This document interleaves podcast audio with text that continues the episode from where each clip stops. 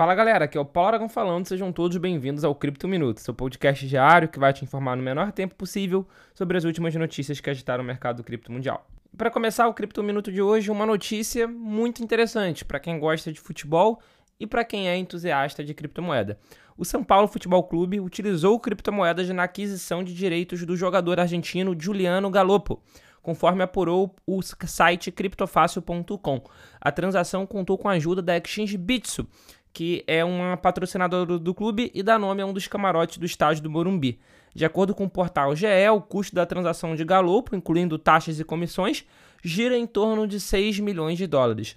O São Paulo não confirmou o montante da operação, mas a Bitso confirmou que o clube utilizou criptomoedas para fazer o pagamento. Com isso, o São Paulo voltou a inovar nesse mercado e realizou a primeira compra de um jogador utilizando criptomoedas. O clube aceitou criptomoedas como pagamento no ingresso dos jogos em maio e foi o primeiro do país a vender o ingresso nessa modalidade. Como funcionou essa transação?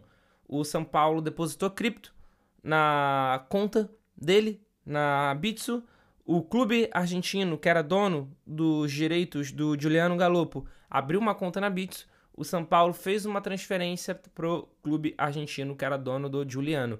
Ou seja, ele utilizou criptomoeda para pagar os direitos federativos e os direitos econômicos do jogador. Muito interessante. Será que isso vinga? Continuando o Cripto Minuto de hoje, a gente vai falar agora sobre um, um token DeFi bastante desconhecido. É, ele iniciou um rally na última semana, surpreendendo todo mundo do mercado. O ativo digital em questão é o Bond, do projeto DeFi Barn Bridge. O projeto do criptoativo saiu de um piso de cerca de R$ reais no dia 14 de julho para um piso de mais de R$ reais no dia 24 de julho, 10 dias depois. Ou seja, trata-se de uma valorização de 688% em um período de aproximadamente uma semana. É, fundado em 2019, lançado em setembro de 2020, o Barney Bridge é um protocolo para tokenização de riscos. Isso quer dizer que esse token é bom, que vale a pena investir?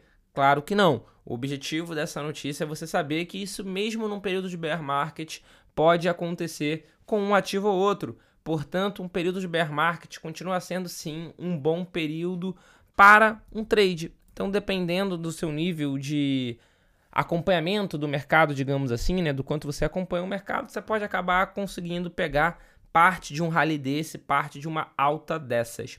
E falando em alta, falando em rally, o jogo, né, mundialmente famoso X Infinity, que foi o jogo que iniciou a onda dos blockchain games, anunciou recentemente seu novo programa de referidos através do uso do Lunacian Codes.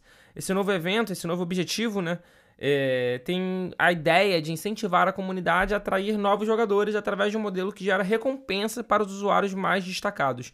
Os Lunacian Codes são, um de, são uma série de números, letras e símbolos que permitem a qualquer jogador incorporar outros usuários. Esses códigos irão autenticar que o usuário B é um referido do usuário A e permitirão a participação dos jogadores num pool de prêmios para os mais destacados do evento.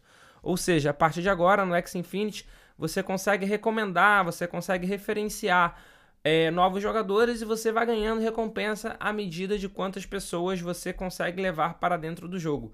É, eu, opinião pessoal minha, opinião do Paulo Aragão, é que isso é bastante estranho, porque parece que eles estão realmente precisando de novos usuários para continuar se mantendo, né? Então, atenção aí para você também que é investidor do token do X Infinity, preste atenção e vamos analisar os próximos movimentos do mercado. E para fechar o Cripto Minuto de hoje, a gente vai falar da notícia da Binance. O TJSP, que é o Tribunal de Justiça do Estado de São Paulo, negou um pedido de reconsideração da Binance para que o Capital retomasse os serviços de saques e depósitos em reais para os clientes brasileiros da exchange. A decisão foi proferida pelo desembargador Paulo Airossa, da 31ª Câmara do Direito Privado do TJSP, na última segunda-feira, dia 25, no âmbito do processo entre as partes que tramita em segredo de justiça. A representação da maior exchange de criptomoedas do mundo buscava valer uma decisão em primeira instância que obrigava o Capital a retomar a prestação de serviços de intermediação de transação entre os clientes da Binance e a plataforma de negociações da empresa. Segundo a decisão do desembargador, a Binance não conseguiu justificar a suposta impropriedade dos pedidos de adequação a normas da operação comercial feitos pelo Capital. A fintech brasileira, por sua vez, afirma que a exchange se negou a cumprir uma exigência do Banco Central brasileiro para minimizar a possibilidade de utilização de criptomoedas em crimes financeiros e de lavagem de dinheiro. É... Essa foi uma decisão, mas com certeza não foi o último capítulo dessa série. Vale ressaltar que a Binance já retomou a possibilidade de depósitos e saques via Pix utilizando um outro parceiro. Agora é a Latam.